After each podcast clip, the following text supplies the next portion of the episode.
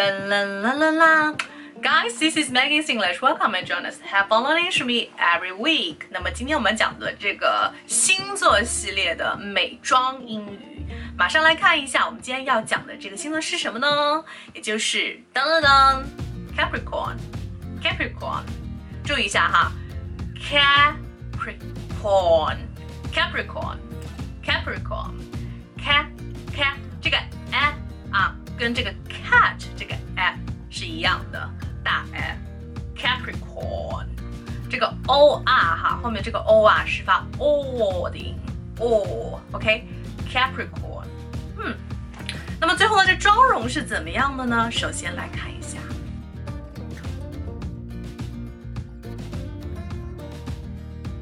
Now, the Capricorn ladies, check out how to make this happen. 有关于这个 makeup 怎么进行的呢？来看一下，尤其是眼妆的部分，做一个小小的教程哦。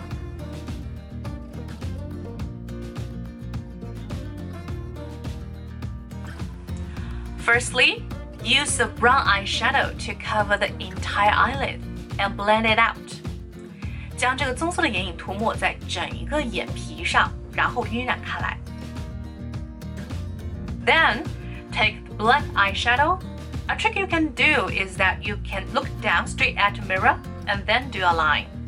那么再用这个黑色眼影跟棕色眼影进行混合的晕染，使两者完美的融合。小技巧就是你可以往下看，对着镜子，然后呢画一条线。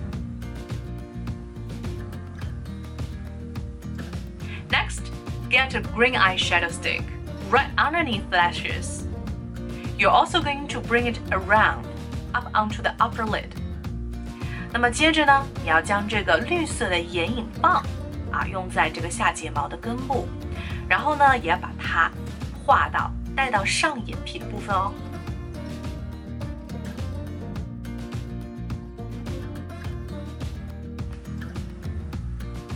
And next after that, I'm going to use a highlighter and put that right down the center of the lid. I'm also going to put it on the inner corners. 那么下一步，我将这个高光粉涂抹在眼皮的中央和内眼角的地方。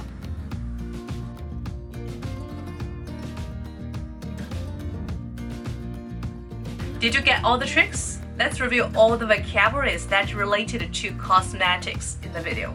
有关化妆品的一些英文，我们马上来回。Number one eyeshadow 眼影，eyeshadow 眼影棒，eyeshadow stick 什么什么棒，stick，OK，eyeshadow stick eyelid lid upper lid upper lid eyelid 眼皮 upper lid 上眼皮，blend it out blend it out 混合晕染在一起，混合晕染在一起。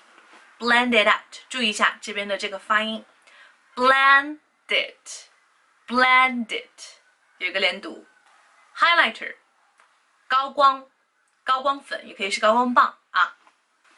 Well today's task，有关于内眼角的说法在视频里面出现了。What is that? Please tell me on my WeChat。那么大家可以通过微信告诉我，我的微信是三三幺五幺五八幺零。Well, if you get it right，我们有奖品哦，价值五百元的一个公开课。Well, see you next time, and please share this video to English lovers and to more groups, and we will wishing. All right? Um, that way I can make more videos for you. Bye.